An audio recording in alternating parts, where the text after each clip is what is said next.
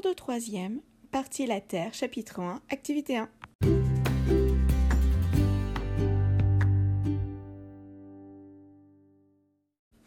Bonjour à tous, j'espère que vous allez bien. Lors du dernier cours, nous avons découvert que durant la copie d'ADN, il pouvait se produire une modification de l'ADN d'une cellule. C'est une mutation.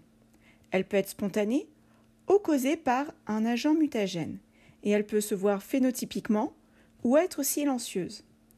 Cette innovation génétique peut apporter un avantage, être défavorable ou neutre dans l'environnement. Elle se transmet seulement si elle se produit dans les cellules reproductrices. Nous changeons maintenant complètement de sujet et de cahier. Nous prenons le cahier Terre. Dans le journal télévisé est abordée l'évolution de l'effet de serre et les risques, augmentation du niveau de l'eau, les tornades, si l'homme ne change pas ses habitudes. Un graphique montrant l'augmentation du taux de dioxyde de carbone dans l'atmosphère est présenté sur plusieurs millions d'années et aussi depuis la révolution industrielle. Cela nous amène à la question comment évoluent les activités de la Terre à l'échelle de l'homme et celle géologique? Écrivez cette question sur la flèche.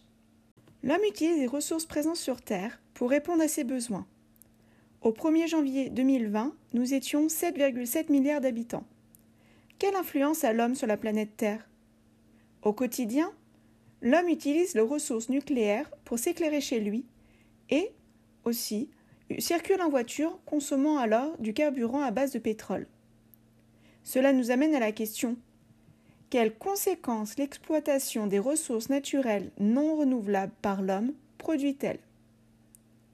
Pour y répondre, par binôme, étudier un des deux cas, puis présenter les conséquences de l'utilisation de la ressource non renouvelable aux autres camarades en deux, trois phrases.